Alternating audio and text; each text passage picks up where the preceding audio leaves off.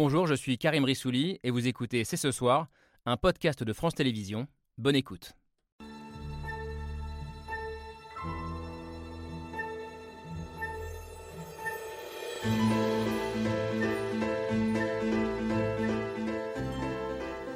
Bonsoir à toutes, bonsoir à tous, bienvenue, vous regardez C'est ce soir.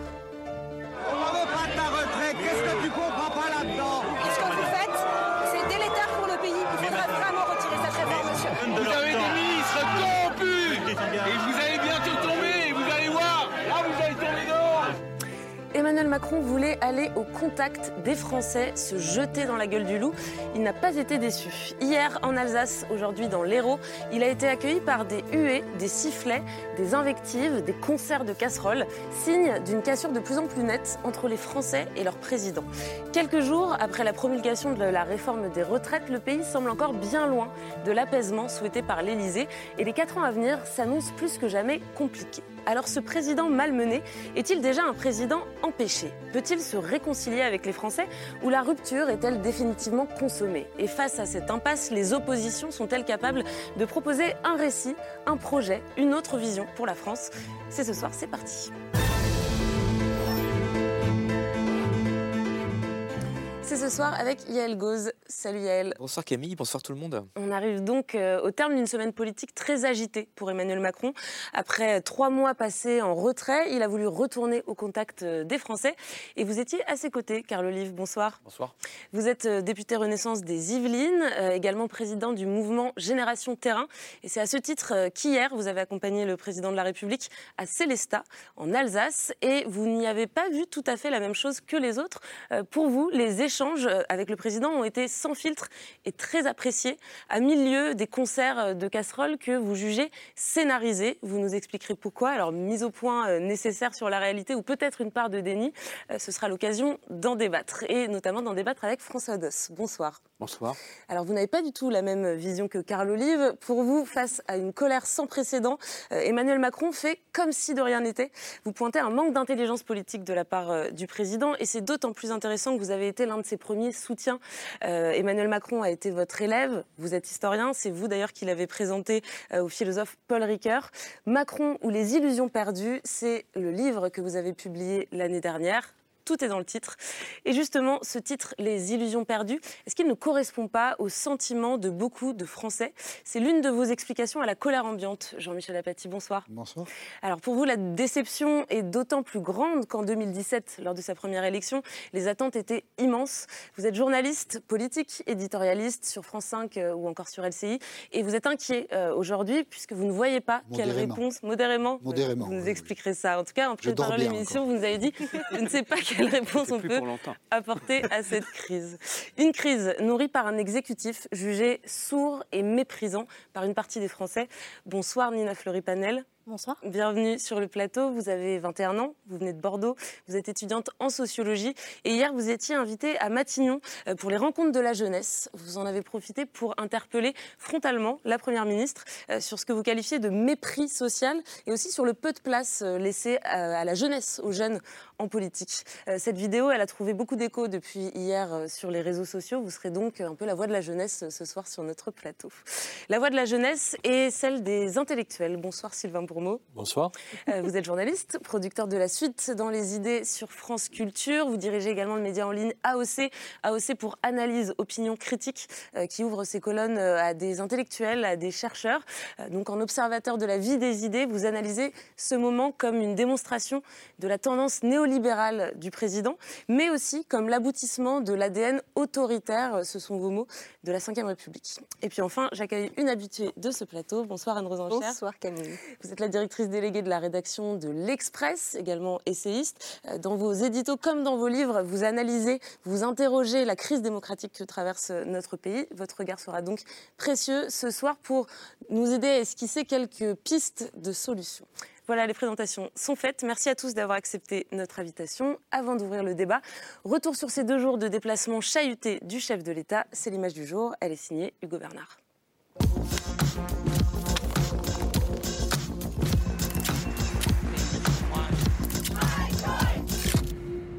L'image du jour, c'est une casserole.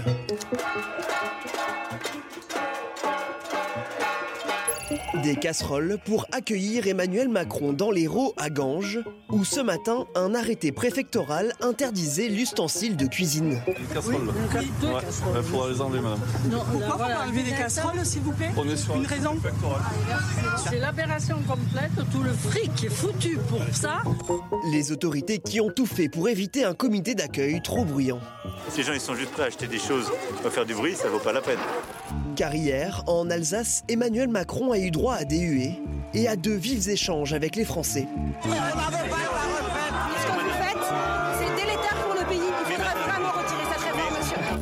Le chef de l'État a porté d'engueulade, la stratégie est pleinement assumée à l'Élysée. Cette colère s'exprime, je ne m'attendais pas à autre chose, mais euh, elle ne m'empêchera pas de continuer à me déplacer partout à travers le pays, parce que nous devons continuer d'agir et d'avancer. Avancer, se déplacer partout dans le pays, cela s'applique aussi aux ministres. C'est toujours une chance de pouvoir échanger avec les Français. Échanger avec les Français, c'est jamais compliqué. Compliqué, ça l'est un peu depuis l'adoption du projet de réforme des retraites, car les ministres sont eux aussi accueillis par des casseroles et des huées à chaque déplacement. Là, le ministre de la Santé devant un hôpital. Ici, le ministre de l'écologie interpellé dans une forêt. Puis ici, le ministre de l'Industrie devant une usine Duralex. Et hier, c'est même la première ministre qui a été prise à partie à Matignon lors d'une rencontre avec des étudiants. Nous sommes jeunes, nous portons de nouveaux combats, nous portons de nouvelles normes. Nous n'en pouvons plus de vos mots, de vos allocutions, à n'en plus finir. Avant de boucler son déplacement, le président a lui fait une halte surprise dans la ville de Pérol, une manière de montrer qu'il peut toujours communiquer avec les Français. Dans l'image du jour, des casseroles symboles d'une colère qui, malgré le retour du président sur le terrain, ne semble pas retomber. Une colère qui ne semble pas retomber. Alors justement, j'aimerais pour commencer, avoir un mot de, chacun sur, euh, sur ces images qu'on vient de voir. Ça a été des, huées, des invectives, des, insultes, même parfois, des concerts de casseroles. Euh, L'électricité même a été coupée euh, dans plusieurs lieux qu'a visité Emmanuel Macron, une usine, puis un collège aujourd'hui. Carl Olive, je le disais, vous étiez aux côtés du chef de l'État hier euh, en Alsace. Comment est-ce que vous avez senti l'ambiance autour euh, d'Emmanuel Macron? Bah, ce que vous disiez tout à l'heure, c'est-à-dire que moi, je suis heureux euh, qu'on soit au contact, au contact des Français, à portée euh, d'engueulade. C'est presque un exercice de maire que fait le président de, la République. Euh, quand on est maire, on est en prise directe avec la réalité du terrain, au quotidien. L'avantage de la situation, c'est qu'on est sur un sérum de vérité et qu'on est sans filtre. Là, vous parlez de cassure avec les Français. Sur les images qu'on a vues, quasiment sans exception, c'est une partie des Français. Et souvent, ces Français syndiqués, politisés. Il y a beaucoup d'extrême gauche dans ce que vous avez montré. Et finalement, c'est un ruissellement euh, de ce qui se passe à l'Assemblée euh, nationale. C'est vrai que la crispation de ce qu'on connaît à l'Assemblée nationale, je, je, le vois, ruisselle effectivement sur le terrain. Et quoi que le président fasse aujourd'hui, on aura effectivement ce type d'accueil d'une partie des Français. Parce que, comme je le disais tout à l'heure, oui, moi été satisfait de, de, des deux séquences que nous avons vues, à la fois sur l'industrie verte euh, hier et puis les séquences avec euh, les maires, qui me paraissent très important euh, pour moi que le président puisse se nourrir de, de des contestations d'un certain nombre de maires, et aussi aujourd'hui avec les annonces qui ont été faites au cœur de, l'éducation nationale. Donc ce que j'entends, c'est que c'est à la fois un effet de loupe et la conséquence de la qualité des débats à l'Assemblée nationale. Anne Rosencher, est-ce que vous rejoignez ce que dit Carl Olive Est-ce que ces images ne sont pas du, pays dans son ensemble? Alors moi je pense que euh, après il faudrait savoir distinguer entre les différents éthos de, de prise de parole etc. Mais euh, concrètement non on peut pas dire que c'est que l'extrême gauche ou la radicalisation d'une partie de la société par euh, un mauvais comportement à l'Assemblée nationale. Il y a quelque chose qui déborde voilà et ça fait longtemps qu'on dit que ça déborde. les séismes ils se voient d'abord dans les urnes et ça fait longtemps qu'ils se voient dans les urnes et à chaque fois on dit euh, rien ne sera jamais comme avant. On jure qu'on a pris toutes les leçons du séisme, du choc, euh, euh, toute la métaphore, la gamme de la, de la tectonique est utilisée. Et puis, euh, et puis, et puis on oublie. Enfin, il faut croire qu'on oublie. Je pense pas que, je pense pas à la malveillance. Je pense pas, mais il y a quelque chose qui n'imprime pas et qui finit, euh, en effet, par déborder. Alors c'est, intéressant parce que quand je regardais votre reportage, il parlait de, des gens qui font du bruit, euh, qui achètent des instruments pour faire du bruit. Je me souviens très bien que quand il a été élu pour la première fois, un certain nombre d'intellectuels dès le départ, dont Marcel Gauchet, qui avait quand même théorisé la fracture sociale avant 95, euh, Régis Debray, etc., avaient alerté sur le fait que cette élection euh, était une espèce de dernière cartouche euh, parce que le, clivage social était en train de se, durcir euh, et qu'il n'y aurait peut-être pas de retour en arrière possible politiquement. et il, les avait balayés quand même d'un revers de la main. Je me souviens très bien d'une interview où il avait dit ils font du bruit sur des vieux instruments. Le fait que désormais le bruit revienne comme ça par les casseroles, et ça n'est plus du tout que les intellectuels, et ben c'est voilà, ça, finit par déborder et je ne crois pas. On pourrait, bien entendu, moi on l'a fait ici, parler de comment se comporte l'Assemblée, est-ce qu'elle continue ou pas à faire de la politique, est-ce que, mais ça là, ce serait trop facile d'incriminer l'Assemblée pour ce qui est en train de se passer aujourd'hui, de la colère et du ressentiment qui date de 40 ans maintenant. Jean-Michel Apathy, est-ce qu'Emmanuel Macron a raison de, sortir de sa bulle stratégiquement après trois mois un peu plus en retrait? Est-ce que c'était pas un peu trop tôt? Non, on ne peut pas théoriser le fait que le prince reste enfermé dans son château. Donc euh, voilà, c'est un citoyen comme les autres. Il y a peut-être le délai de décence qui avait été réclamé par Laurent Berger? Je ne pense pas que c'était euh, à cela que pensait euh, Laurent Berger. Moi, je pense que c'est nous qui faisons euh, une erreur d'analyse. Il y a eu une optique qui n'est pas juste. La colère, au fond, ça n'est pas très grave. D'autres présidents ont été confrontés à cela. On a oublié, parce qu'on oublie, mais Nicolas Sarkozy a été haï. Des, des unes d'hebdomadaires, cet homme est fou. des choses d'une violence considérable ça a continué. Ça n'est jamais la dernière chance. La démocratie s'est toujours heurtée. Je pense que le problème d'Emmanuel Macron est un problème institutionnel davantage qu'un problème par rapport à l'opinion publique. Ce qui a complètement déséquilibré le débat, c'est l'utilisation du 49.3. Pourquoi le 49.3 a-t-il été utilisé? Parce qu'Emmanuel Macron ne peut pas faire fonctionner autrement l'Assemblée nationale faute de majorité. Le président est minoritaire à l'Assemblée. Là aussi, c'est notre faute. Nous utilisons un faux ami. Nous parlons de majorité relative. Ce n'est pas vrai. Le président de la République, quels que soient ses pouvoirs, est en minorité face à l'autre pouvoir issu du suffrage universel. C'est ce déséquilibre qui crée le problème. C'est ce qui suscite non pas la colère, mais la mise en scène de la colère. Il n'y aurait pas eu le 49-3. Ceci ne se serait pas passé. Et donc, ce que nous devons traiter, c'est la source du problème le président en minorité à l'Assemblée, ça ne tiendra pas jusqu'en 2027. Mais Vous savez pourquoi? Parce que c'est impossible que ça tienne jusqu'en 2027. Jean-Michel Apathy, qui ne veut pas renoncer au 49.3, aujourd'hui dans l'Hérault, il n'a pas validé les propos d'Elisabeth Borne qui disait qu'elle ne l'utiliserait plus hors budget. Il a dit ce sont ces interviews, ça n'engage qu'elle. Donc il veut continuer. De toutes les façons, le 49.3, il ne peut l'utiliser que sur un texte.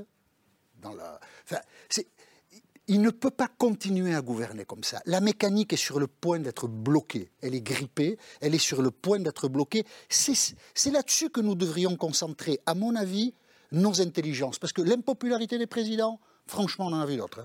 Sylvain Bourmeau, c'est Emmanuel Macron le problème ou c'est les institutions, comme vient de le dessiner euh, Jean-Michel Apathy j'ai envie de vous répondre que c'est euh, Emmanuel Macron comme produit des institutions et comme accélérateur de leur euh, déliquescence. Emmanuel Macron se rend compte que pour présider ce pays, pour présider cette République et pour gouverner, puisque ce président a cette ambition également de gouverner, ce qui n'est normalement pas son rôle, euh, il ne suffit pas d'être euh, élu au suffrage universel direct à l'élection présidentielle. Il faut pour ça disposer effectivement d'une majorité euh, au Parlement, disposer peut-être de l'appui d'un parti politique, toute chose qu'il sait privé de construire autour de lui. Et donc euh, là, on, se rend compte qu'on est, qu'on est face à une situation euh, de blocage très très grande. Je, rejoins en partie l'analyse de Jean-Michel Apathy sur les questions institutionnelles. Je pense néanmoins que la colère telle qu'elle s'exprime à l'endroit d'Emmanuel Macron euh, dépasse celle qui a pu à l'époque viser Nicolas Sarkozy ou Alain Juppé au moment du mouvement de 95. Je pense que nous publions ce soir dans AOC un texte du, grand philosophe Jacques Rancière qui montre à quel point, au fond, ce président ose franchir trois lignes rouges que, avant lui, Jacques Chirac et Nicolas Sarkozy n'ont pas franchies. C'est-à-dire faire euh, passer un texte qui n'est pas adopté par le pays, en quelque sorte, qui a même face à lui une opposition considérable. Ensuite, appuyer les, violences policières. Et il compare avec ce qui s'est passé après la mort de Malik Oussekine et la jurisprudence, en quelque sorte, c'est-à-dire presque un pouvoir qui assume le risque d'une mort possible mm. dans la rue. Et puis enfin, s'en prendre, et ça c'est très grave, comme l'a fait le ministre de l'Intérieur, suivi par la Première ministre, s'en prendre à une une association comme la Ligue des droits de l'homme. Ce sont trois lignes rouges considérables qui ont été franchies par ce président aujourd'hui. Et encore une fois, ni Nicolas Sarkozy ni Jacques Chirac n'avaient osé faire pareille chose. Alors restons sur la notion de colère dans la rue François Dos. Comment, comment vous expliquez qu'Emmanuel Macron attise autant de colère? Oui, enfin, moi je pense que... Euh, c'est une évidence, c'est un truisme qu'il cristallise autant de colère, puisque quand on a un exercice du pouvoir aussi vertical, aussi euh, euh, et qu'il revendique comme tel, qu'il a revendiqué comme tel, jupitérien. Bon, tout en ayant annoncé d'ailleurs pour son deuxième quinquennat euh, qu'il allait mettre la pédale douce sur le caractère jupitérien de son pouvoir. il n'en a rien été. et, le 49-3 ne fait qu'abonder dans le même sens et d'une continuité de cet exercice. Nous sommes dans une constitution, la Ve République, qui est, comme vous le savez, une constitution déjà très présidentialiste. Mais la Constitution n'est pas respectée. Elle n'est pas respectée, car l'article 20 de la Constitution stipule que c'est le gouvernement qui euh, gouverne la politique de la nation. La politique de la nation. Alors, depuis, depuis, vous me direz, il y, a eu détermine la politique de la nation. Donc, c'est au Premier ministre, à son gouvernement, en adéquation avec l'Assemblée, euh, de gouverner. Ce le président de la République a un rôle, évidemment, et surtout qu'il a un rôle euh, plus important depuis 62, euh, le référendum de 62 et l'élection au suffrage universel, qui lui donne une légitimité. Mais cette légitimité, elle n'est pas une légitimité acquise pour toujours. Je, vous rappellerai les, mots euh, tout à fait justes d'Ernest Renan au XIXe siècle, qui dit qu'est-ce qu'une nation? Une nation, c'est un plébiscite de tous les jours. Ce plébiscite de tous les jours, aujourd'hui, euh, c'est euh, alors ne prononçons plus le terme de casserole puisque j'ai appris aujourd'hui que le terme c'est ustensile sonore portable interdit. Hein. vous, euh, euh, vous allez dans la rue, on vous le, on vous le prend, vous avez montré les images. Hein. Ça, c'est, euh, c'est pas de la fabrication, c'est la réalité. Par contre, j'ai vu des images, moi, après Gange, c'est Pérol. Où Emmanuel Macron est, allé boire du, de la pérole, sans doute, dans, dans, un bar basque. et là, il y avait eu effectivement un montage. Là, on était dans euh, non pas les illusions perdues, mais les illusions toutes tout court, euh, euh, d'un montage théâtral, où effectivement il donnait l'impression d'une espèce de, de, symbiose avec les gens. Moi je prends, je, suis d'accord avec Jean-Michel Apathy pour dire que son rôle, c'est de sortir effectivement de l'Élysée et, de, où il s'est enfermé un peu. Bon, cela dit, pendant tout le mouvement social, or nous sommes dans un mouvement social, je suis historien, sans précédent sur le plan historique, par sa force, sa puissance, etc. On y est depuis janvier. Nous sommes fin avril quasiment. Et ce mouvement a assisté, malgré les commentaires, il y a un petit peu moins là, on est passé, ça baisse un peu, c'est en train de... Bon, que faisait Macron? Il était en Chine, il était aux Pays-Bas, il, était, hein. partout hors de cette écoute qu'on attendait quand même d'un responsable politique, euh, d'un mouvement social euh, euh, qui était absolument exceptionnel. Et là, il, en fait, ce que je trouve indécent dans cette espèce de, d'aller vers les Français dans, les, dans les régions, etc. Aujourd'hui, ce qui est indécent, c'est que c'est un nouveau bras d'honneur. C'est-à-dire que dans un premier temps, pendant des mois, il a dit mais défilez dans la rue, prenez l'air, hein, et euh, dans un déni complet de ce qui était exprimé, hein, et, refusant de discuter, refusant de dialoguer. Vous savez très bien qu'il y, a des représentants syndicaux, je pense à Laurent Berger ou d'autres, qui ne, ne demandaient qu'à négocier avec le pouvoir. Et ça n'a pas été possible. Et maintenant, comme il semble, il se dit qu'il a gagné, la bataille, eh bien c'est un nouveau bras d'honneur que d'aller essayer de nous montrer qu'il était en phase avec la population et que la, population finalement l'approuvait dans, dans, dans, dans, ce qui est C'est une drôle définition du mot apaisement quand même. Oui. Mais j'aimerais bien entendre Nina euh, euh, Fleury Panel, pardon, euh, un bras d'honneur. Est-ce que est-ce que c'est cette volonté d'Emmanuel Macron de ressortir dans la rue après trois mois en, retrait, d'aller au contact, vous, vous le prenez comme un bras d'honneur? Je pense que c'est un bras d'honneur à tous de ne donner aucune réponse et de s'avancer comme un prince et d'attendre les applaudissements. La dernière fois qu'on a sorti les casseroles, c'était pour applaudir le personnel soignant. Mm. Et maintenant, on sort les casseroles pour protester. Et cette fois-ci, les casseroles nous sont confisquées. C'est quand même particulier. Lui n'attend pas d'applaudissements. Il sait que ça va mal se passer, il le sait. Mais c'est son chemin de croix, si je résume, jusqu'au 14 juillet, à raison de deux déplacements par semaine comme ça à travers le pays. C'est comme ça que c'est théorisé à l'Élysée. Qu'est-ce que vous en pensez? Est-ce que vous pensez que euh, chercher le frottement comme ça, c'est nécessaire? C'est particulier de penser que par le frottement, on atteindra la rédemption. Sans rien dire, sans, euh, sans, reculer sur la réforme qui est quand même euh, par une majorité de Français, parce qu'on peut dire que c'est un effet de loupe et que euh, c'est un effet de loupe les contestations. Seulement quand on voit les chiffres, on se rend compte qu'il y a des protestations et qu'une majorité de Français sont opposés à cette réforme-là. Mais une majorité de Français était opposée à la réforme en 2010, qui reculait de la même manière l'âge de départ à la retraite. Emmanuel Macron n'a tué personne.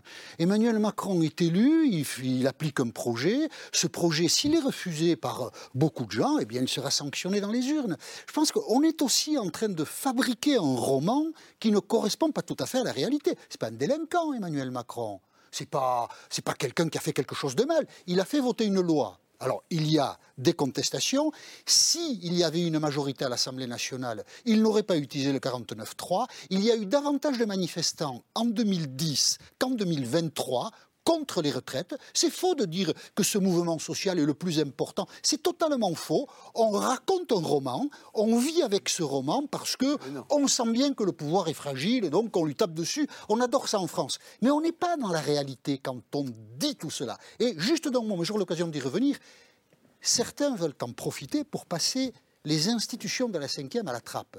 Ce qui serait une erreur là aussi. Il faut garder de la mesure. La machine est grippée, Emmanuel Macron est contesté, probablement faudra-t-il rouvrir les urnes avant le délai qui est annoncé, mais enfin, ce n'est pas un délinquant, Emmanuel Macron, quand même. Appliquons déjà la Constitution. Roman, donc. oui, pas, si c'est l'article 20, il n'est pas appliqué depuis le premier jour. Hein. depuis, euh, depuis 1958, hein, il n'est pas appliqué. Je, dis souvent, dans, dans, les, échanges, je me dis, mais à entendre, euh, on dit souvent que tout ce qui est excessif est insignifiant, mais à entendre parfois tout ce qu'on entend sur les plateaux, sur les chaînes d'information, y compris sur cette partie, je le redis, marginale sur le terrain, comment euh, le président Emmanuel Macron a-t-il euh, pu être réélu en, en, 2022 Ah bah ça c'est très simple. Il était face à bah, C'est très simple. Non mais vous, vous, imaginez que moi, qui ai fait ce livre, hein, au passeur, Macron, les illusions perdues, les larmes de Paul Ricoeur, hein, en mars 2022.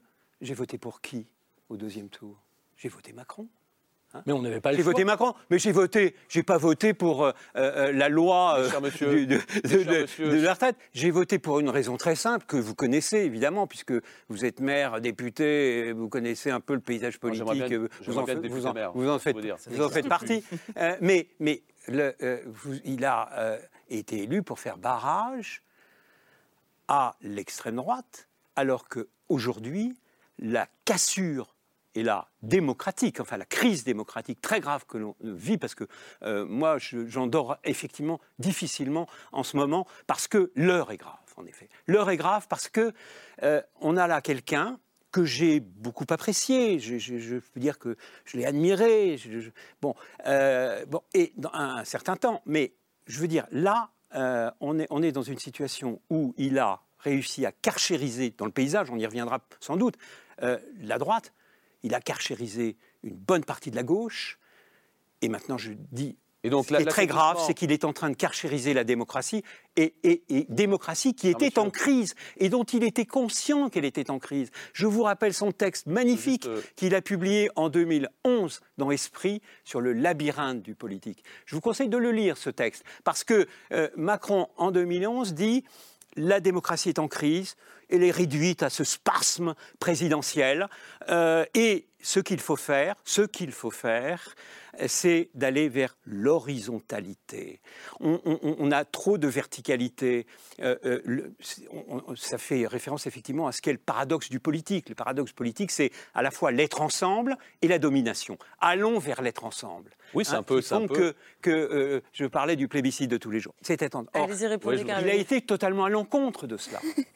Moi, je pense qu'il faut qu'on soit bien plus présent encore sur le terrain. Euh, entre 2014 et 2022, c'est 120 réunions publiques préparées dans les quartiers et notamment avant les conseils municipaux. C'est 75% aux élections. Et le matin, je ne me réveillais pas en me demandant si je faisais une politique de gauche ou une politique de droite. C'était une politique, il me semble, pragmatique. Je viens des quartiers populaires et euh, on avait des décisions qui étaient des décisions qui étaient parfois difficiles, mais comme dans le traité euh, de, Jean-Jacques Rousseau, les maisons font la ville, les citoyens font la cité. On les faisait valider. Et on ne peut pas reprocher, pardonnez-moi, au président de la République d'avoir sorti une réforme sur les retraites qui est nécessaire et qui doit être indispensable pour que le déficit ne vienne pas creuser un peu plus euh, les, euh, la, fracture euh, déficitaire de France avec ses 3 000 milliards, 4 000 euros à la seconde. ça aurait été très simple. Mais personne ne conteste que les réformes soient nécessaires. Si je peux me permettre. Personne ne conteste. On pouvait très bien passer le quinquennat la négocier. Vous savez comment? En mettant cette réforme que d'autres l'ont fait sous le tapis. Donc on ne peut pas dire ça. Et moi, je vais vous dire, je trouve que le courage, euh, ou plutôt la, lâcheté, eût été, euh, comme on le voit, euh, on aurait pu le voir, de faire un tout droit depuis l'aéroport jusque dans les mairies, jusque dans les. à quoi, à quoi assiste-t-on lorsqu'on voit ces images? Ça veut dire quoi aller sur le terrain? Parce que là, on riait tous tout à l'heure à, propos de l'interdiction des casseroles. Mais, moi, je ris pas, monsieur. Attendez, personnellement, je ne trouve pas ça très drôle, en fait, que Moi on puisse prendre des arrêtés préfectoraux illégaux illégaux, parce qu'on va, on va le voir, il va y avoir des recours. On ne peut pas interdire euh, des objets comme ça avec cette notion juridique qui est l'arme par destination. L'arme par destination dans le droit, ça veut dire, c'est pas un statut qu'un objet acquiert ça n'a de sens que par rapport à l'usage qu'on a d'un objet. Donc, si euh, juridiquement on commence à interdire des objets parce qu'on pourrait s'en servir éventuellement, c'est très grave parce que c'est quelque chose qui dérive dans le droit français depuis quelques années maintenant. Mais qu'est-ce que ça raconte justement eh ça, raconte, ça raconte une dérive euh, illibérale très très très forte de nos institutions, qu'on a du mal à percevoir parce qu'on a un mot-clé qui nous permet de caractériser la politique menée par Emmanuel Macron, euh, qui est un faux ami en fait. On dit c'est du néolibéralisme. Ok, prenons ce mot. Mais le néolibéralisme n'a rien de libéral en fait. Et là où on pensait qu'Emmanuel Macron, et je pense que François Doss l'imaginait aussi, l'ayant connu à un autre moment, était un libéral en politique. D'ailleurs, pendant la campagne de 2017, on entendait un discours libéral de sa mmh. part sur la laïcité par exemple. Il a basculé du tout au tout sur ces questions. Et aujourd'hui, il mène une politique qui est une politique qui attaque les libertés publiques, qui se met à ressembler aux politiques qui sont menées par des gens comme Viktor Orban, par exemple. On en est là. Écoutez euh, les gens qui s'occupent de libertés publiques, écoutez des juristes des gens qui ne sont pas de dangereux gauchistes. Quand il s'agit de Pierre Rosanvallon, de François Sureau, d'Esther Duflo, écoutez ces intellectuels qui nous disent à quel point la dérive liberticide que connaît notre démocratie est inquiétante. Elle est d'autant plus inquiétante si l'on se projette dans quelques années avec ce qui mécaniquement peut découler d'une alternance après Emmanuel Macron, c'est-à-dire une victoire de l'extrême droite qu'il a érigée comme son opposition principale. On est dans une démocratie, le jeu de l'alternance est le jeu normal d'une démocratie. si hein. on considère que son opposition principale c'est l'extrême droite, un jour l'extrême droite arrive au pouvoir avec des outils qui sont des outils terrible pour la démocratie. Anne Rosencher, vous vous mettez un signe égal, vous, aujourd'hui, en 2023, entre la Hongrie de Viktor Orban et la pratique du pouvoir d'Emmanuel Macron? Non, non, non. Euh, après, euh, d'abord parce que chacun, c'est ses folklores, entre guillemets, ses institutions, son histoire. Moi, je suis, je suis beaucoup moins sévère que vous sur les institutions. je, mais bon, voilà, c'est la Ve République, elle doit probablement être revitalisée, mais il me semble que c'est une elles, tiennent le choc, ces institutions, euh, dans des périodes de, crise euh, assez, assez graves. Euh, en fait, moi, mon sujet, il est beaucoup plus sur les, questions sociales. je, pense qu'il n'y a vraiment que ça. C'est-à-dire qu'on peut, on peut avoir toutes les discussions qu'on veut. L'histoire politique des dernières décennies, c'est quand même le Rassemblement national qui arrive trois fois au second tour d'une élection présidentielle. les défis sont immenses euh, parce que c'est nourri par des choses, la désindustrialisation, la métropolisation, les services publics vitaux comme l'école, l'hôpital qui se cassent la figure, euh, sont des choses euh, qui, ce sont des défis immenses. La politique, le pouvoir, disait, j'étais plongée récemment dans un livre sur Philippe Séguin, voilà, c'est bizarre la vie parfois, et je trouve qu'il a une définition intéressante du pouvoir parce qu'il le définit on a l'impression que c'est presque une tautologie, comme euh, quelque chose qui s'arrache à l'impuissance, mais parce que, en vérité, les forces de l'immobilisme, euh, soit euh, parce que les règles du jeu international, les règles du jeu européennes, les difficultés institutionnelles, la minorité à l'Assemblée nationale dont parlait Jean-Michel Apathy, etc., sont immenses, mais il faut s'y arracher. Ce que moi je reproche à la séquence énormément, c'est que cette réforme des retraites-là, quelle, quelle, intelligence politique ça a de braquer tout un pays déjà dans une période difficile de crise majeure autour de cette réforme des retraites que personne n'a vraiment, dont personne n'a vraiment compris l'impérieuse nécessité? Je ne dis pas que à terme il ne fallait pas avoir une attitude gestionnaire raisonnable vis-à-vis de l'équilibre des, mais là, s'être engouffré pile sur cette faille sociale-là, je ne, je, ça, me dépasse et ça encalmine le pays. Et ce que vous dites fait écho à un reproche qui est beaucoup fait à Emmanuel Macron euh, dans la rue, dans les cortèges, dans les manifestations, c'est celui de faire preuve de mépris, d'être sourd euh, à, la contestation dans le pays et d'avoir une forme de mépris social. Et à ce propos, je voudrais qu'on voit, euh, Nina Fleury-Panel, un extrait de votre intervention d'hier à Matignon, justement lorsque vous avez interpellé Elisabeth Borne assez frontalement. On regarde. Nous n'en pouvons plus de vos mots, de vos allocutions, à n'en plus finir avec votre langage pompeux qui coupe une partie de la population des informations directes. Ce que vous avez fait, Madame la Première ministre, c'est du mépris social. Du mépris social. Euh, concrètement, euh, comment il se traduit ce, mépris que vous dénoncez, que vous, vous pointez du doigt? Alors euh, ce soir-là, donc hier, le mépris social de la Première ministre, c'est vu d'une manière euh, très simple, c'est-à-dire qu'on parlait de l'abstention des jeunes. Plusieurs raisons ont été données, euh, notamment la malinscription, euh, le fait aussi de ne pas se retrouver dans la classe politique. Et Madame la Première ministre a résumé ça d'une manière très simple en disant que les jeunes ne votaient pas simplement parce qu'ils ne comprenaient pas les grands programmes nationaux. Nous avons aujourd'hui des outils qui nous permettent de comprendre ces programmes. Nous avons aujourd'hui énormément de décryptage. Nous avons des personnes qui décryptent pour les autres, même au sein des partis, qui décryptent les grandes mesures proposées par les partis. Dire qu'aujourd'hui, on ne peut pas comprendre les grands programmes nationaux, c'est se défaire de toute responsabilité et c'est avoir du mépris envers certaines personnes, ici les jeunes, mais aussi euh, envers certaines classes sociales. Carl Olive, vous entendez euh, ce reproche qui revient beaucoup à l'encontre d'Emmanuel Macron et, de son gouvernement Cette sensation qu'une partie des Français ont d'être méprisés par leurs dirigeants? D'abord, moi, je voudrais féliciter Nina de, sa présence euh, à l'invitation euh, d'Elisabeth Borne sur ces sujets qui avaient été mis en place par le, délégué interministériel. deux jeunes de Poissy, d'ailleurs, qui font partie d'un conseil municipal des jeunes, y participaient. et, je me permets de le dire parce que dans ce qui est engageant dans ce que vous dites, et, je vous rejoins, c'est qu'aujourd'hui, je, je l'ai bien vu au cours des dernières élections, en, 2020, dernières élections municipales, euh, il y a un certain nombre d'endroits où les primo-votants, nos jeunes de 18 ans, euh, arrivent dans un bureau de vote sans même savoir euh, quelle est la mécanique, la méthode qu'il y a à faire. Pourquoi? Parce qu'effectivement, dans l'éducation, euh, typiquement dans l'éducation nationale, peut-être que nous autres élus aussi, nous avons notre part de responsabilité. Il n'y a pas systématiquement de conseil municipal de jeunes dans les... Euh, non, c'est pas seulement ça. Vous ne répondez pas à la question. Je ne vais pas terminer. Ben, alors, dans, les, dans, les, collectivités, je pense que euh, cette pédagogie à l'endroit des jeunes, euh, sans pour leur dire vous ne comprenez rien à ce qui se passe en termes politiques, euh, ça c'est à mon avis un, chemin qui n'est pas à, emprunter.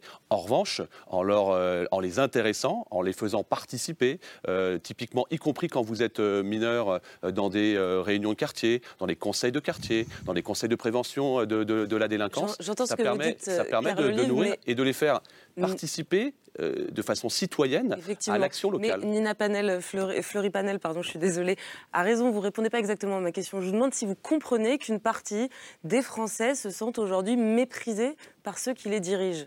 Bah, Est-ce que vous entendez ce, reproche-là et ce sentiment qui court dans la société? Mais moi, je pense, euh, en tout cas, une chose, c'est qu'il nous faut, et balayons devant notre porte, et y compris euh, dans, cette majorité présidentielle, être beaucoup plus présent sur le terrain, être beaucoup plus euh, collectif dans la manière de travailler, que chacun ne soit pas dans son couloir, qu'on soit plus dans une structure pyramidale, et que le logiciel, encore une fois, parte du terrain.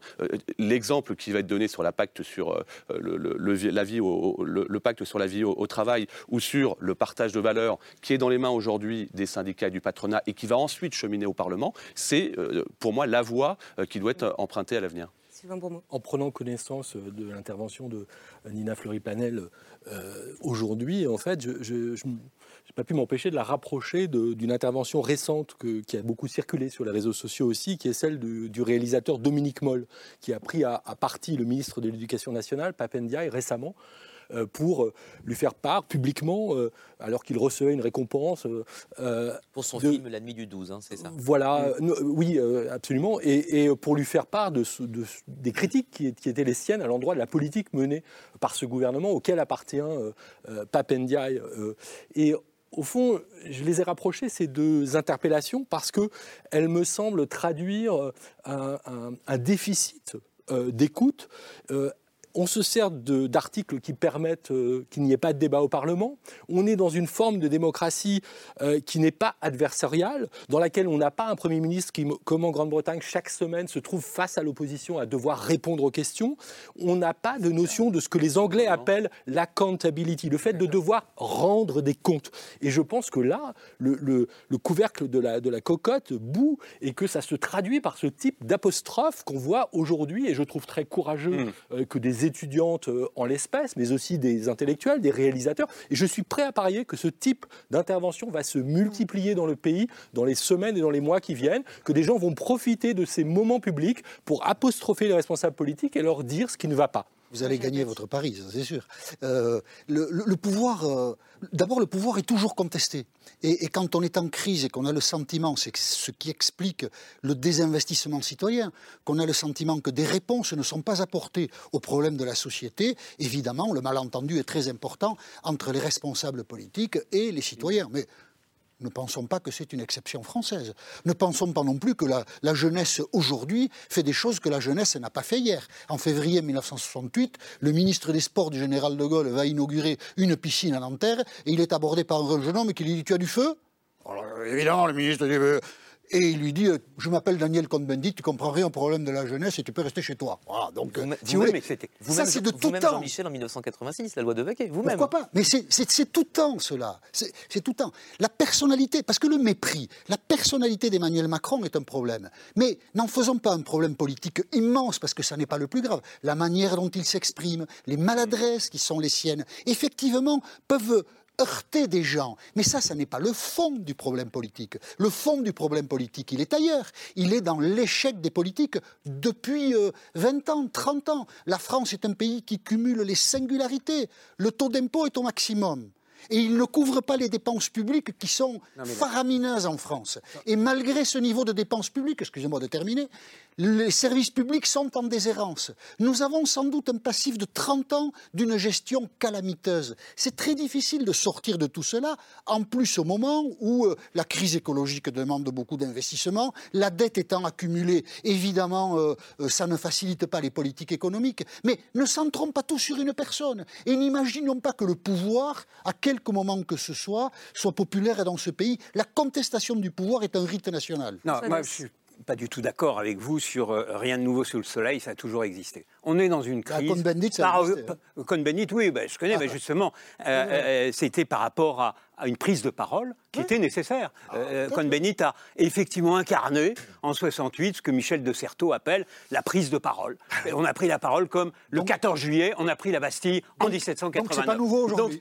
Non, mais oui, mais, attendez, entre la crise de 68 hein, et, et euh, le général de Gaulle, Malraux, on parlait de crise de civilisation. C'était une crise importante qui a transformé la société française en profondeur. Bon, alors euh, si on est aujourd'hui, si poursuivez l'analogie avec 68 dans une crise de, cette, de ce niveau-là, on est dans une crise très forte. Hein, parce que effectivement, euh, euh, euh, là, la, comparaison avec 68 montre une, contestation et une, crise très forte. Mais qui n'est pas, pas, reconnu comme tel par le président. voilà. Alors avec un, déni, avec un déni, c'est-à-dire que le général de Gaulle avait pris la mesure, pas tout de suite, pas le 24 mai, mais le 30 mai, de l'importance de la crise.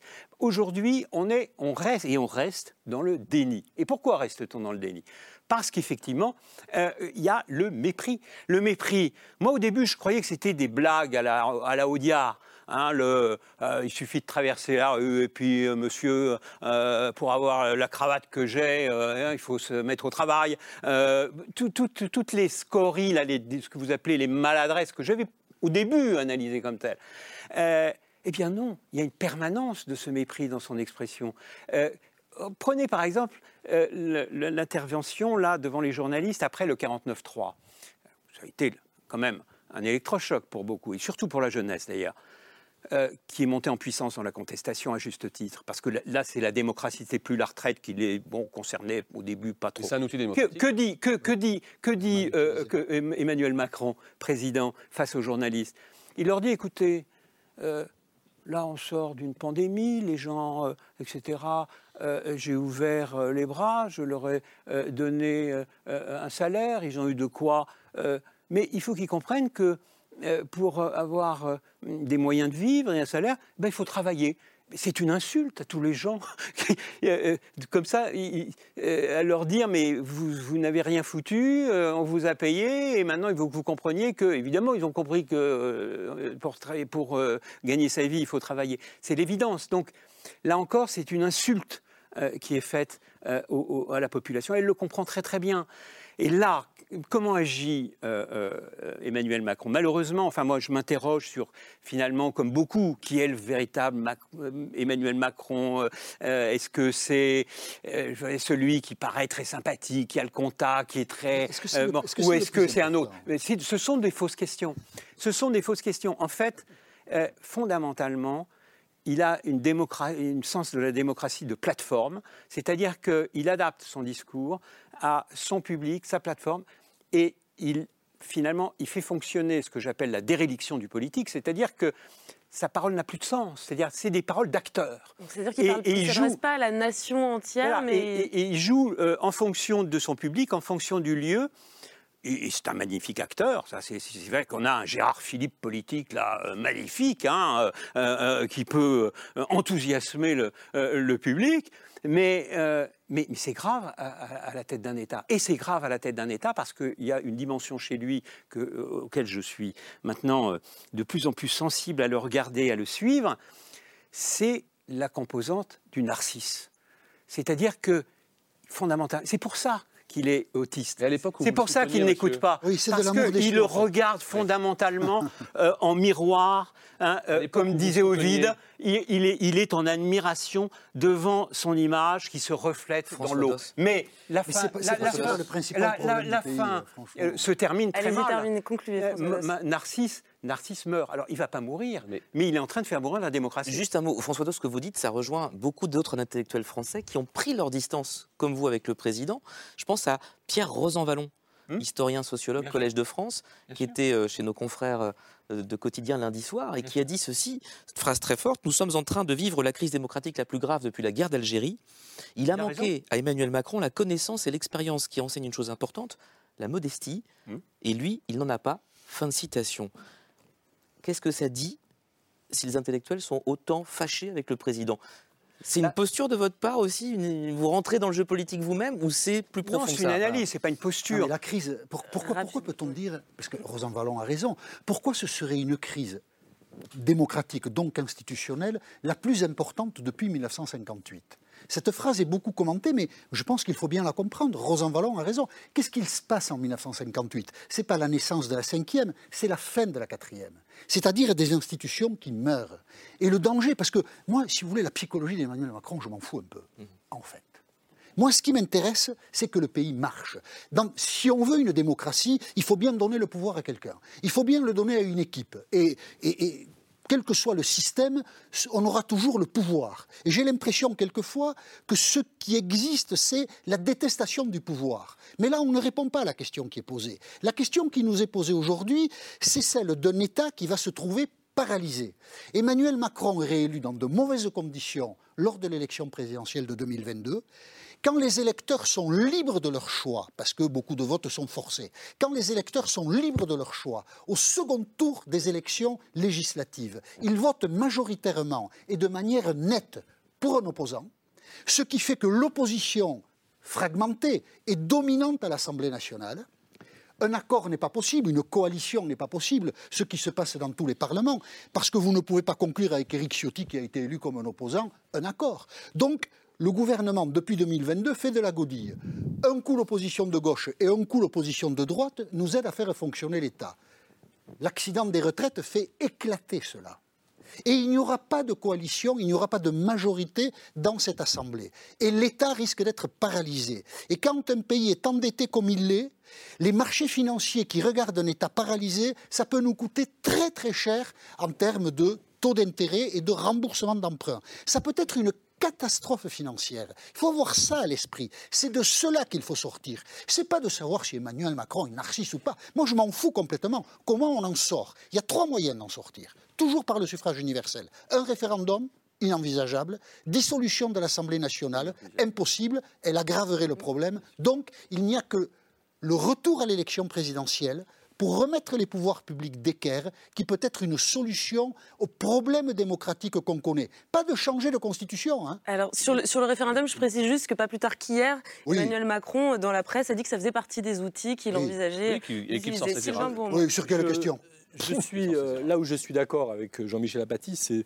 euh, qu'au fond, euh, la psychologie d'Emmanuel Macron m'intéresse peu. pourquoi? Parce que je crois qu'il, comme le disait très bien François Doss, il, joue un rôle. Et je crois qu'il incarne ce rôle qui est devenu celui très problématique de président de ces institutions de la cinquième politique et de la cinquième République. Et je, je crois que Pierre Rosanvallon a raison d'insister sur l'importance de cette crise, mais la différence entre cette crise aujourd'hui et celle de 58 ou celle de 68, c'est qu'il ne s'agit pas d'une crise événementielle qui, surgit.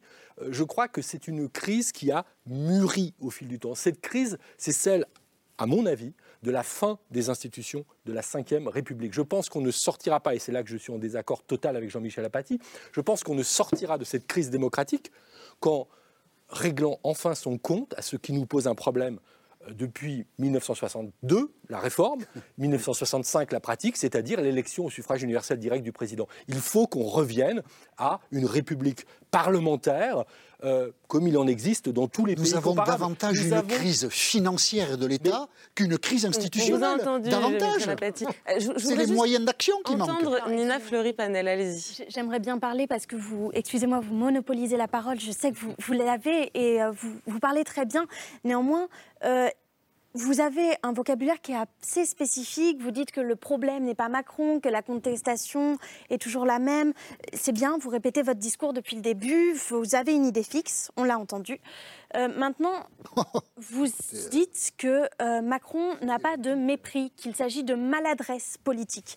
Ces maladresses politiques, quand elles se multiplient, quand elles s'additionnent, ce ne sont plus des maladresses. C'est une stratégie ou c'est réellement du mépris qui est ancré en soi. Vous dites que le problème n'est pas Macron et que nous avons l'habitude de critiquer, de contester, que c'est presque dans l'ADN français. Vous avez raison en un sens. Néanmoins, Macron donne la possibilité d'être critiqué de manière extrêmement ouverte.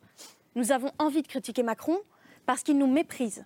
Tous les gens de pouvoir sont critiqués. Oui, tous les gens de pouvoir sont critiqués. Lui François Hollande n'était pas critiqué Alors, excusez-moi, je vous ai laissé finir. Vous avez monopolisé la parole, vous avez peut-être me laissé finir aussi. Nous avons un président qui se moque des gens. Nous avons un président qui s'adresse aux autres du haut de son pouvoir. Il va dans la rue pour essayer de se mêler au peuple, mais n'y arrive pas. Et euh, certes, il peut y arriver, euh, on entend les casseroles, on entend les huées, on entend la foule qui s'exclame et qui ne veut pas de lui. Aujourd'hui, on a un Emmanuel Macron qui méprise, on a un Emmanuel Macron qui n'entend pas les gens. Le problème n'est pas tant la personnalité d'Emmanuel Macron, le problème est son mépris, et le mépris est un syndrome. La cause, c'est le fait qu'il n'écoute pas, qu'il n'entend pas. Il n'est pas président du peuple français, il est président des riches et président de ses intérêts. Juste deux choses sur ces questions. La première, c'est que avec la, la dépolitisation, avec l'augmentation de l'abstention, le ticket d'entrée pour arriver à un second tour d'élection est de plus en plus bas, ce qui fait qu'en effet, euh, mais ça n'est pas que Emmanuel Macron, les hommes et les femmes politiques font de moins en moins de politique au sens où la politique, c'est s'adresser à tout le monde, sans sans prétendre convaincre tout le monde, mais faire l'effort de s'adresser à tous et non pas de draguer une clientèle.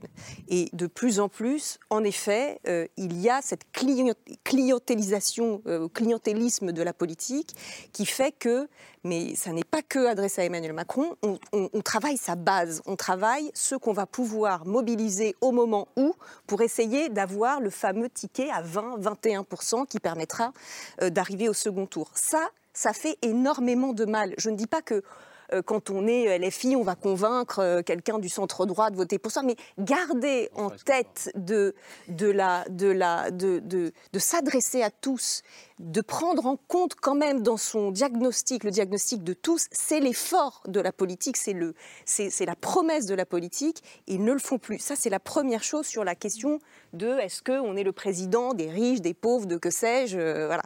Et la deuxième chose, juste sur le mépris, euh, oui, il y a les petites phrases, etc. Mais je pense que le mépris, il est franchement, il est plus général aujourd'hui. C'est-à-dire que ce qui se passe, ce qui s'est déjà passé avec les Gilets jaunes et ce qui, s'est passé dans la France des sous-préfectures avec euh, la mobilisation contre, la réforme des retraites, c'est vraiment quelque chose de l'ordre euh, d'un jaillissement de dire on, est, on fait partie du film. On a parlé tout à l'heure de la métropolisation, de la désindustrialisation, de, l'effacement des services publics. Je veux bien parler de désindustrialisation. Euh, sont, des gens euh, qui ne peuvent plus vivre dans les centres-villes. Parfois, ils y étaient, ils ont été chassés. Maintenant, carrément plus peut-être dans le littoral, avec euh, les achats des résidences secondaires, du télétravail, etc. Géographiquement, il y a un effacement. Il y a un effacement culturel. Ils ne sont plus représentés. Leur diagnostic n'est plus représenté dans les médias dans les médias, nous avons des préoccupations, une conversation publique totalement déconnectée parfois de ce qui se dit à table chez les Français et des préoccupations des Français. Donc ce mépris-là... Il dépasse la personne de il, il dépasse, mais lui la cristallise. Ça, c'est sûr qu'il a cristallisé la France d'en haut dans l'esprit de beaucoup de, beaucoup de Français. Je, rebondis sur ce que vous disiez, Anne Rosenchère, par rapport aux clientèles ou à la segmentation rentable, entre guillemets, électorale. Si on est très cynique aujourd'hui, peut-être que je choquerai Carl Olive et, Nina, on va voir, mais il y a aujourd'hui des hommes politiques, des communicants qui vous disent il est plus rentable de s'adresser aux plus de 65 ans parce qu'ils votent trois fois plus que les moins de 25 ans. À partir de là, évidemment que ça change le discours, ça change les priorités, ça change la perception de la société et ce qu'on va vendre dans le programme. Est-ce que vous, Nina, vous avez conscience aussi que les urnes sont loin de votre génération, trop loin, oui, vous avez complètement raison. Vous allez dire à la première ministre. C'est tout à fait logique, euh, en effet. Et je comprends tout à fait le fait qu'il soit plus rentable de s'adresser euh, aux personnes les plus âgées. Aujourd'hui, euh, il y a peu de politiques, voire pas, qui font l'effort de s'orienter vers les jeunes. Je crois que les manières de communiquer sont très lointaines des jeunes. Il y a des outils pour autant, il y a des outils même euh, en sciences sociales, il y a de la psychologie sociale qui permet de réellement s'adresser à une population, de communiquer envers une population. Ça, c'est des outils qu'il y a notamment dans le monde universitaire, mais aussi très concrètement sur le terrain. Il y a la possibilité de s'adresser aux jeunes, celle-ci n'est pas prise par les politiques. Et donc, en effet, les, euh, les jeunes pas, euh, ne se reconnaissent pas dans la classe politique. Et par ailleurs, oui, ce que vous avez dit hier, la Première ministre, c'est qu'il y a euh, plein de jeunes qui feraient d'excellents ministres. Donc ce que vous pointez, c'est aussi un problème de représentation peut-être de la jeunesse au sein de la classe politique. Tout à Mais fait. C'est pas que ça. J'ai vu passer un chiffre euh, cette semaine. Le, la somme d'argent public investi par étudiant en France mm. depuis 15 ans n'a de cesse de baisser. c'est préoccupant, une société qui n'investit pas dans les études supérieures euh, des, jeunes, c'est quand même, mais c'est la réalité. Ça dépasse Emmanuel Macron. Ça a commencé avec Nicolas Sarkozy, ça s'est poursuivi avec François Hollande, et ça s'aggrave avec Emmanuel Macron. Euh, moi, Juste Jean-Michel Apathy, vous allez devoir nous quitter dans quelques minutes. Donc je vous donne une dernière fois la parole avant de nous quitter, et Carl Olive, on vient vers vous juste après. Euh, écoutez, moi j'ai dit ce qui me semblait essentiel. la première crise à laquelle nous sommes confrontés, c'est une crise financière de l'État. Nous en avons connu d'autres dans notre pays, ça peut très mal se terminer. On se focalise sur les institutions, on a tort. Les institutions de la Ve République sont une synthèse formidable entre ces deux courants très importants dans la société française. En France, on aime le chef, le leader, et on aime la République. Et De Gaulle a fait une synthèse des deux qui est formidable. Je ne comprends pas pourquoi, on va y arriver un jour, hein, je ne comprends pas pourquoi on va la mettre à la poubelle. La Troisième et la Quatrième République ont été des échecs, dont la Cinquième a tiré euh, une leçon. Parce que vous dites, monsieur, que le Rassemblement national menace. Enfin, ce sont des électeurs qui se prononcent, n'est-ce pas? On ne peut pas être euh, euh, la démocratie en bandoulière et souhaiter la sixième République, et puis dire, mais enfin, euh, c'est scandaleux, c'est le Rassemblement national qui peut, qui peut être l'alternance. Ce sont les électeurs qui décident. L'outil lui-même, vous le changerez, vous ne changerez quand même pas cette réalité d'un Rassemblement national qui est fort. Donc ce sont les causes qu'il faut traiter, et pas euh, se faire plaisir parce qu'on a du mal à analyser la situation en disant que réformer les institutions, c'est régler le problème. Ça ne changerait rien aux difficultés que nous connaissons, qui sont des difficultés financières de l'État. Nous dépensons trop, les impôts sont trop importants, d'où la désindustrialisation, d'où les fins de mois difficiles. Les impôts étaient le double aux États-Unis pendant toutes les années 30, l'État... Moi, je suis en France. Tant que nous ne traitons pas ce, tant que nous ne traitons pas ce problème, on n'en sortira pas. Sylvain Bourmont, allez-y, répondez. Non, sur, les institutions, nous sommes en désaccord. Pourquoi la France serait le seul pays parmi euh, les pays démocratiques euh, à pouvoir fonctionner avec ce type de régime? Soit on, choisit, soit on choisit un pays Pourquoi? euh, comme une démocratie comme la démocratie américaine, qui est la seule en son genre d'ailleurs, soit on fait comme tout le monde, c'est-à-dire qu'on a un régime parlementaire. Mais, pourquoi on fait comme tout le monde? Parce que ce sont des régimes qui ont fait leur preuve. Vous dites la Troisième République, ça n'a pas marché. Ah bon? Et toutes les grandes lois de la République, elles ont été votées sur la Troisième, République. ça n'a pas marché. Vous savez comment il y a eu de président de conseil Mais enfin, écoutez. En 65 ans, 99. Mais et alors, lisez, lisez le travail remarquable d'un historien euh, qui est un ami, Nicolas Rousselier, qui montre comment la Première Guerre mondiale a été dirigée par un exécutif. Au Parlement, les décisions se prenaient au Parlement pour mener des batailles. Le Parlement est parfaitement compétent, y compris en temps de guerre. C'est ce que montre la Troisième République. Mm. Donc, les procès faits à la Troisième République sont, sont pour le moins étranges. C'est une république qui a duré 75 ans. Elle, est, elle est 65 ans. 65, 99 Donc elle, a, du Conseil. Elle a, un an de plus que la Ve République à ce jour. Allez, Jean-Michel Abati, on vous libère. Merci beaucoup d'être venu débattre ce soir. Et Carl Olive, ça y est, c'est à votre tour. Alors, juste peut-être deux choses. Ce que je vis, moi, en tant que député euh, depuis cette 16e législature, c'est qu'on ne peut pas travailler à l'Assemblée nationale. Et euh, deux semaines après l'arrivée et le début, j'ai saisi la présidente pour expliquer qu'il y avait un minimum de respect euh, qu'on pouvait avoir les uns les autres, qui dépassait les insultes, qui dépassait les menaces, y compris, pardon de le dire, sur la tenue vestimentaire. Euh, comme vous le disiez à juste titre, monsieur, il n'y a pas d'obligation de porter la cravate, et ce n'est pas un sujet. Mais parfois, venir, excusez-moi, en jean troué à l'Assemblée nationale, moi, personnellement, ça me gêne. Oh, parce bah qu'on est dans une exemplarité qu'on doit être quand on est élu de la nation. Vous avez et derrière, et derrière, je, vais terminer s'il vous plaît. et derrière, on, c'est pas la peine de se demander pourquoi il y a une dégradation de l'autorité de l'État à l'endroit du policier, à l'endroit du pompier. voilà. C'est à cause. Non, monsieur. Mais moi, mais moi, je le vis. Je le vis. C'est pas à cause du jean troué. Non, mais ne soyez pas suffisant comme vous l'êtes. Je vous le dis. Tout à l'heure, vous avez démonté le, président Macron. Je me demande comment vous avez pu être son premier soutien vous, vous, vous l'avez vous l'avez vous mettez en cause le, fait que pas du tout pas du tout mais les, propos que vous avez tenus étaient exactement les, les contraires que ce que vous teniez à l'époque, vous étiez son premier soutien, cher monsieur. Mais Donc, non, mais je juste terminer. Parce que si je peux me permettre, euh, j'ai un petit peu évolué. Oui, oui, bien. Mais il y a que les cons qui changent. Ça arrive, hein. Mais vous avez bien raison. Et ce que je veux dire par là, le, le blocage, je vous promets, le blocage qu'on subit à l'Assemblée nationale, et d'ailleurs on le voit, fait qu'aujourd'hui, on est en incapacité, très majoritairement, de pouvoir, euh, de pouvoir avancer. Vous voulez le blocage qui bloque mais, le, mais, blocage, ah, cher monsieur, vous allez jusqu'à dire que c'est l'opposition ah, bah, qui bloque ah, bah, le Parlement. mais je veux vous dire, cher monsieur, que la France insoumise est capable de bloquer. Non, mais bloquer, mais elle a raison. Elle a, elle a raison. Et là, on est sur Les mots ont un sens inverse. La France insoumise a raison parce que ce qui a été bloqué, c'est un débat qui a été bloqué. Il a été euh, avec le 49-3. Vous n'allez pas me dire qu'on a laissé le débat les autres, s'il vous plaît. Terminez, car le lit termine rapidement. Il ne nous reste plus beaucoup de temps. On va faire tourner la parole. La France insoumise, d'ailleurs, euh, comme parfois le Front National, est dans le rejet, jamais dans le projet, dans l'incivilité, dans la désobéissance. Et il l'assume pleinement. Où je suis pas du tout d'accord avec vous, pardonnez-moi, madame, quand vous parlez à deux reprises de désindustrialisation. C'est exactement le contraire. Ça, le pays s'est désindustrialisé depuis 30 ans. Non, mais, c'est exactement le contraire de ce qui se passe.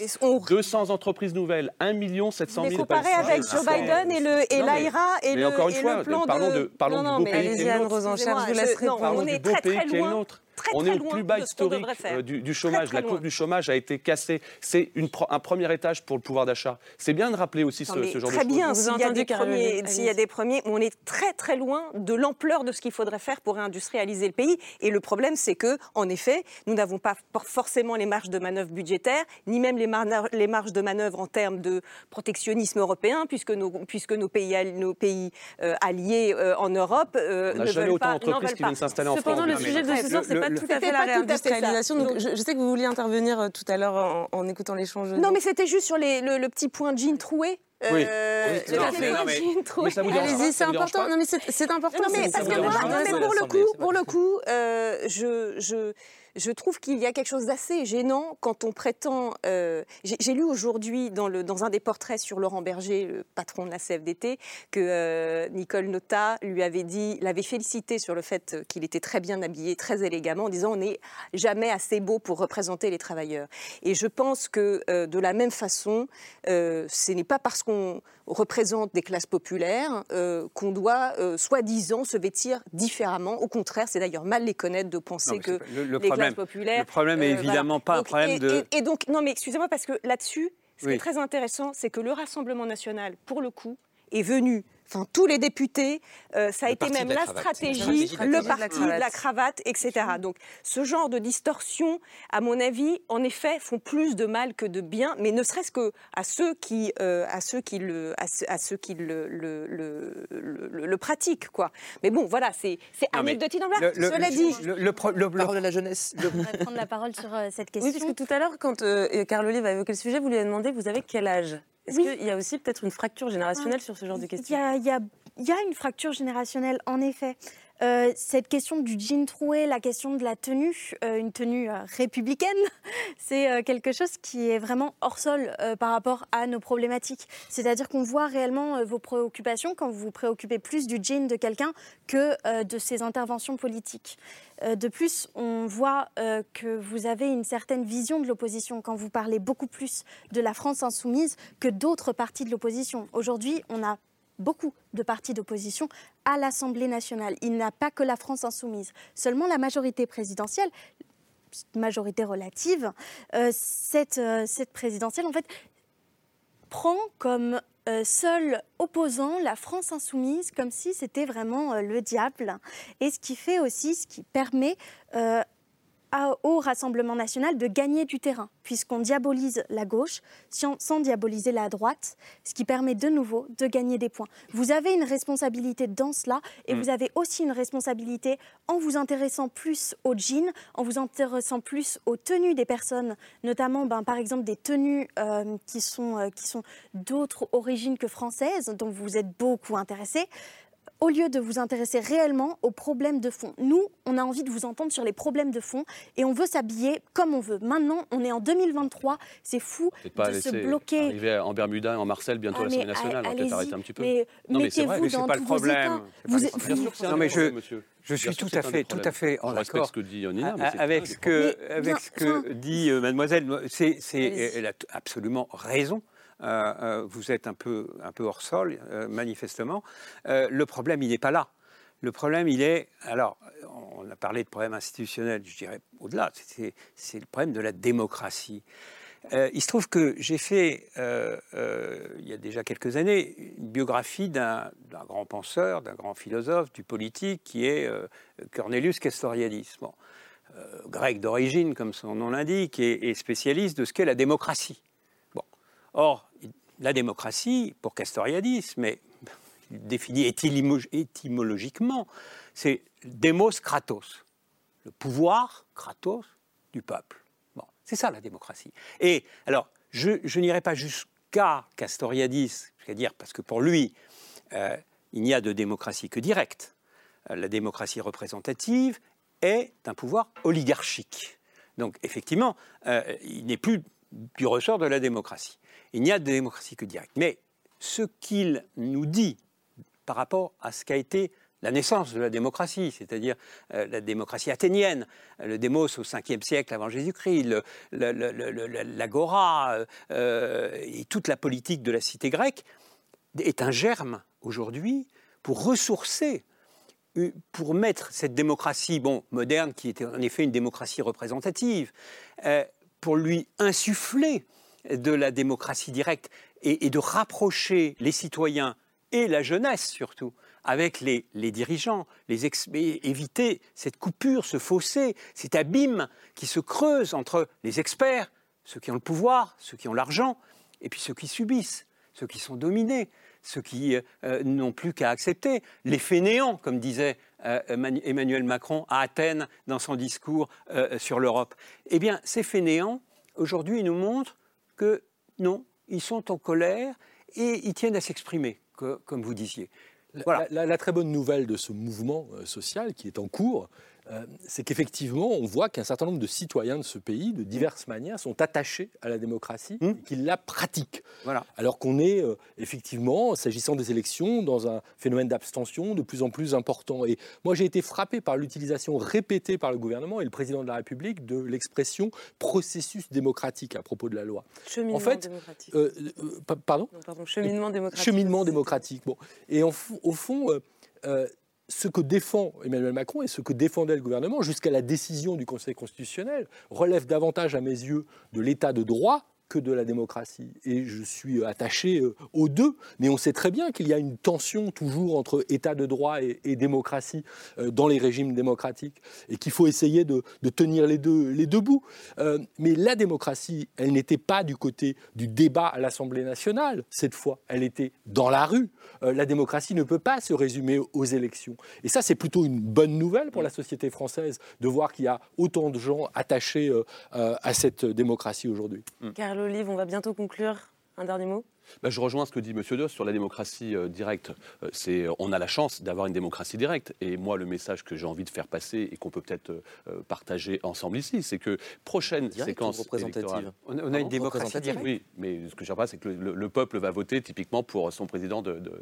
c'est pas ça la démocratie directe. C'est la délégation. C'est la, délégation tous les 5 ans, tous les 7 ans. Vous, m'avez compris. Le maire est élu par, par les administrés, par, par ses administrés. Le président de la République est élu par les Français. Et ça, c'est une chance. Et je pense que ce qu'on peut partager. Et ça résume pas la démocratie, justement. C'est le contraire qu'on vient de dire. terminer, la démocratie. C'est votre lecture. Permettez-moi d'avoir la mienne. On n'a peut-être pas, euh, vraisemblablement, on n'a pas la même. Mais je pense que les prochaines séquences électorales, que les Français aillent mettre leur message qu'ils veulent mettre effectivement dans les urnes de façon massive. Parce que là, leur casserole. D'ici là, leur casserole, parce que c'est aussi la démocratie. oui, mais monsieur, je vais vous dire quelque chose. Imaginez demain ou après-demain, parce qu'il y a un côté très irrationnel que vous ne voulez pas entendre moi, je vous le dis, ce qui se passe aujourd'hui parfois dans nos classes, où nos jeunes élèves viennent euh, insulter, menacer, gifler. ah non, mais attendez, mm. laissez-moi terminer, monsieur Brombo, s'il vous plaît. Euh, viennent gifler le professeur, c'est aussi parce que l'exemple là-haut n'est pas donné. Vous avez vraiment beaucoup de cas de. de quoi mais je me pince. Non, mais, non, mais vous parlez de trois exemples isolés. est-ce que je peux euh, terminer Vous en faites une généralité. Est-ce que je peux terminer? Je dis simplement que l'exemple qui est donné au niveau de l'Assemblée nationale, avec des obstructions, avec une très mauvaise attitude et des contrastes de part et d'autre d'ailleurs, pour, pour rejoindre ce que disait Nina tout à l'heure, euh, je pense qu'il ne faut pas se poser de questions, qu'on n'ait pas de surprise. On a une dégradation, pardonnez-moi, de l'autorité de l'État. Si on ne remet pas euh, l'ordre républicain dans ce pays, on ne parviendra pas à réduire c'est la confiance. Ça ne se décrète pas. Ça, ne se décrète ça repose sur la légitimité. relisez euh, Anna Arendt, La condition de l'homme moderne. Sur quoi fait fonder l'autorité Elle est fondée sur la confiance, elle n'est pas fondée sur les, sur les, bravèmes. On vous a entendu, Aujourd'hui, c'est les bravèmes, l'autorité. S'il vous plaît, je vais devoir mettre un terme à ce débat, puisque j'aimerais bien entendre Anne Rosenchère et Nina Fleury-Panel, et on conclura l'émission. Allez-y rapidement.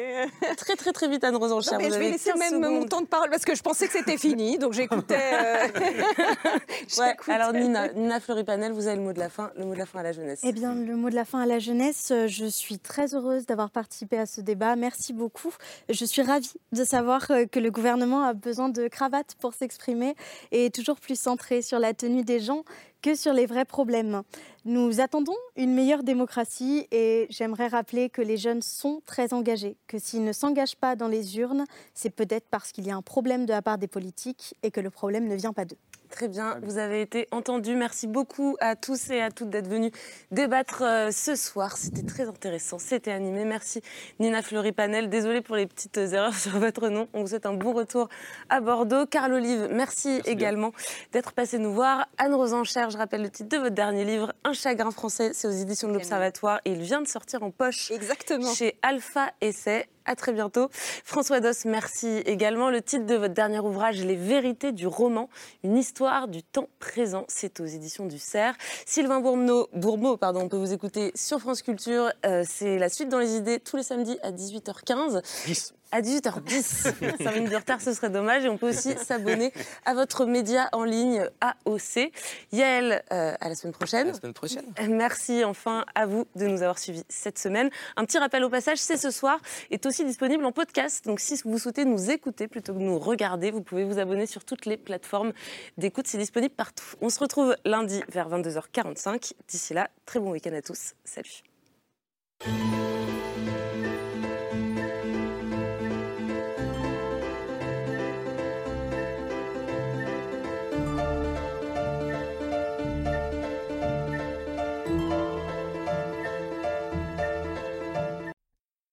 C'était C'est ce soir, un podcast de France Télévisions. S'il vous a plu, n'hésitez pas à vous abonner.